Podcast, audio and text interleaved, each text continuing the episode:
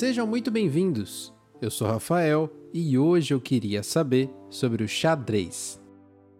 Estamos começando a quarta temporada do Eu Queria Saber e aquele lembretinho rápido de que você ainda pode apoiar esse podcast. O apoio pode ser feito pelo PicPay, onde você tem alguns benefícios, ou por um apoio pontual por Pix. Ambos estão na descrição desse episódio e muito obrigado para quem decidir apoiar.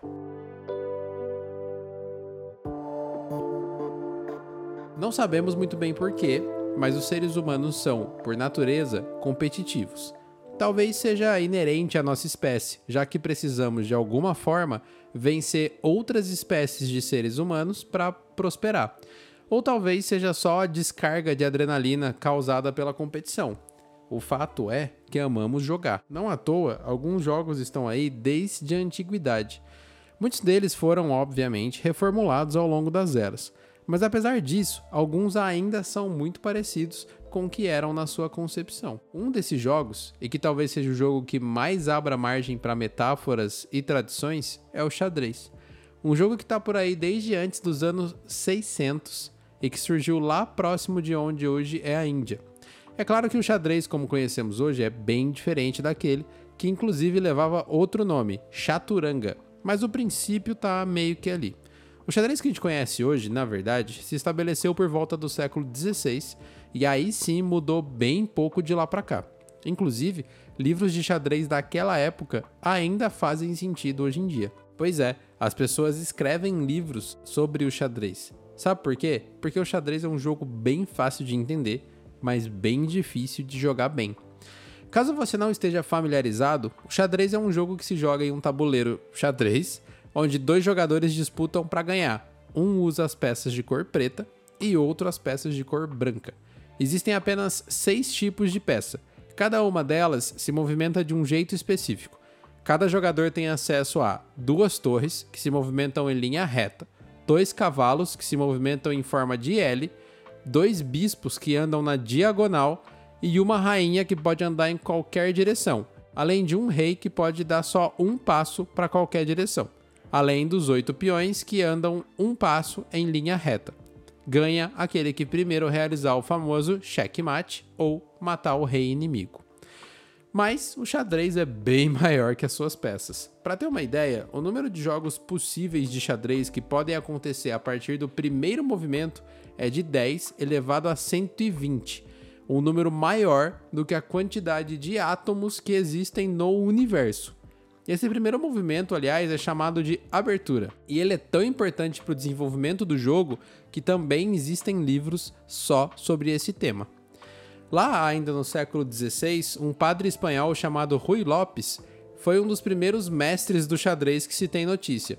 Inclusive, como eu falei das aberturas, uma das mais conhecidas leva o seu nome. Mas não foi porque ele inventou, e sim porque ele escreveu um livro para estudar essa abertura. Só que nessa época o xadrez ainda era muito primitivo, no sentido técnico mesmo. Apesar das regras do jogo já serem bem próximas das regras de hoje, as estratégias ainda não eram. O Lopes, por exemplo, dizia que para vantagem o enxadrista devia jogar sempre com o sol batendo nos olhos do seu oponente. E assim foi até o século XVIII, quando as jogadas começaram a ser mais estudadas e aprimoradas. Foi o mestre enxadrista francês François-André Pilot um dos grandes responsáveis por isso, com o lançamento do seu livro Analyse du jeu d'Eches, traduzido livremente como Análise do Jogo de Xadrez. Foi nesse livro que Philidot analisou mais aberturas e jogadas, além de ter cunhado a sua famosa frase: Os peões são a alma do xadrez. No século seguinte, várias evoluções aconteceram no jogo. A primeira delas foi a padronização das peças. Antes disso, Qualquer tabuleiro de xadrez podia representar suas peças como bem entendesse. Até Nathaniel Cook, que trabalhava numa manufatura de jogos, criou as peças que conhecemos hoje. Essas peças foram aprovadas pelo campeão da época, Howard Staunton, e por isso se chama padrão Staunton. Ainda no mesmo período, foi introduzido o relógio em jogos competitivos. É um relógio específico para o xadrez que limita o tempo que o jogo acontece, adicionando um fator pressa para que os enxadristas tomem suas decisões. Quer dizer, já era difícil antes, né? Agora. E aí foi nessa época que o jogo viu o que é, considerado por muitos, o melhor jogo da história do xadrez. O famoso Opera House Game aconteceu em 1858 entre o estadunidense Paul Morphy, considerado o maior enxadrista da época, contra o Duque de Brunswick. O xadrez naquela época era famoso por ser um jogo de puro ataque. O objetivo era manter a pressão em cima do seu adversário, e foi isso que o Morphy fez para acabar ganhando. E aí, Wilhelm Steinitz, um estadunidense nascido em Praga, mudou os paradigmas do jogo no final do século XIX. Ele, infelizmente, nunca teve a chance de jogar contra Morphy, mas ele não gostava muito daquele estilo agressivo que era usado até então. Ele foi o responsável por começar o chamado xadrez posicional. Com essa estratégia, ele ganhou o primeiro título de campeão mundial em 1886.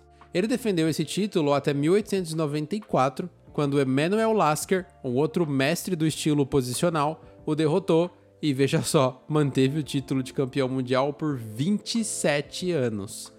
O jogo de Lasker era focado em dominar os espaços, principalmente o centro do tabuleiro, e uma das suas aberturas preferidas se chamava Queen's Gambit, ou a aposta da rainha, ou, se você preferir, o gambito da rainha.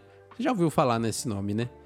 Daí para frente, muita água ainda rola debaixo dos tabuleiros do Jogo dos Reis. Aliás, é daí inclusive que vem o nome do xadrez. Na verdade, o jogo em português tem esse nome por conta do tabuleiro que é xadrez, né? Não, o xadrez que a gente usa hoje para denominar esse padrão de cores em roupas quadriculada veio do jogo e não o contrário. O nome vem da palavra persa chá, que significa rei. Portanto, o xadrez é o jogo dos reis.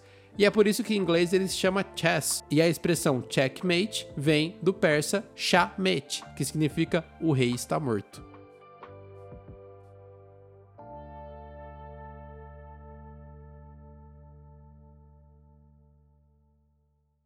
Tanta coisa por trás, não é de se espantar que o jogo seja tão popular nos dias de hoje, criando margem para séries de TV, filmes e campeonatos ao redor do mundo. O xadrez com certeza vai deixar sua marca na humanidade e de certa forma até traduz um pouco do que a gente evoluiu de lá para cá. Eu aprendi a jogar xadrez quando ainda era criança com o meu tio, e cada vez que eu leio mais sobre o jogo, mais ele me fascina. É como estudar uma arte que ainda está em constante evolução, seguindo tendências e com pessoas tentando quebrar os paradigmas atuais. E jogar xadrez é uma experiência muito interessante. O jogo geralmente é vencido por quem consegue prever melhor os movimentos do seu adversário. Você faz um movimento A, por exemplo, pensando em todas as respostas que o seu adversário pode ter a ele e quais são as chances de que ele as faça. Isso diz um pouco sobre a nossa mentalidade também. Talvez o xadrez tenha sido um jogo que venceu séculos e só ficou cada vez mais popular, porque ele é realmente uma excelência releitura de como que a gente tem que tomar nossas decisões. Quer dizer, a vida, obviamente, ela não é tão simples como um jogo de xadrez. A gente não tem regras e personagens muito bem definidos. A gente nem tem todas as variáveis para tentar prever o que, que vai acontecer. Mas vale o esforço. Porque mesmo no xadrez, depois do primeiro movimento de cada jogador, é possível um total de 400 movimentos. E aí, depois do segundo movimento de cada jogador, esse número sobe para mais de 75 mil. Então, como na vida, é praticamente impossível saber tudo o que vai acontecer, mas é possível ter uma ideia. E pensar nesse próximo passo de maneira estratégica tem sido uma mentalidade adotada pelos seres humanos desde que nós nos lembramos, porque esse é o nosso grande diferencial a possibilidade de abstrair. Como bem diz Yuval Noah Harari no livro Sapiens, os macacos não conseguem pensar no dia de amanhã porque o dia de amanhã não existe. Não conseguem falar sobre tristeza, felicidade, ansiedade porque são coisas subjetivas. Nós, seres humanos, conseguimos. Nós conseguimos olhar para os nossos recursos e pensar em como usá-los da melhor forma. Olhamos para um tabuleiro de xadrez e vemos torres, bispos, rainhas e reis e conseguimos tomar uma decisão não baseada nela própria, mas baseada naquilo que ela pode desencadear, às vezes para o bem e às vezes para o mal. Longe de mim dizer que a vida é um jogo, mas se fosse, o xadrez traduziria bem.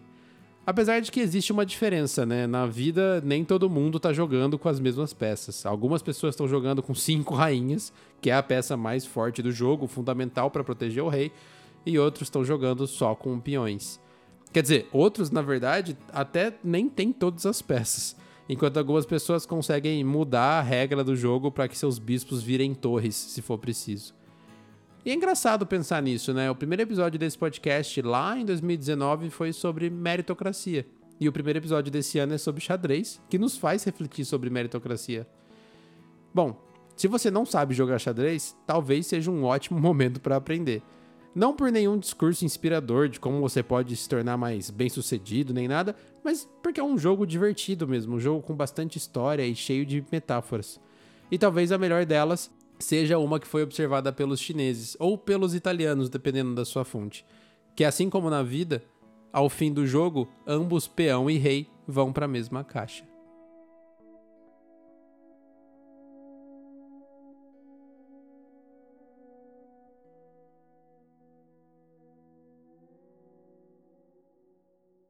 Eu sou Rafael Bandone, você me encontra nas redes sociais como arroba Rafa Bandone e sinta-se livre para me enviar dúvidas, sugestões, críticas ou propostas de tema pelo Twitter ou pelo Instagram arroba Eu Queria Saber Podcast. Muito obrigado por ouvir e até a próxima.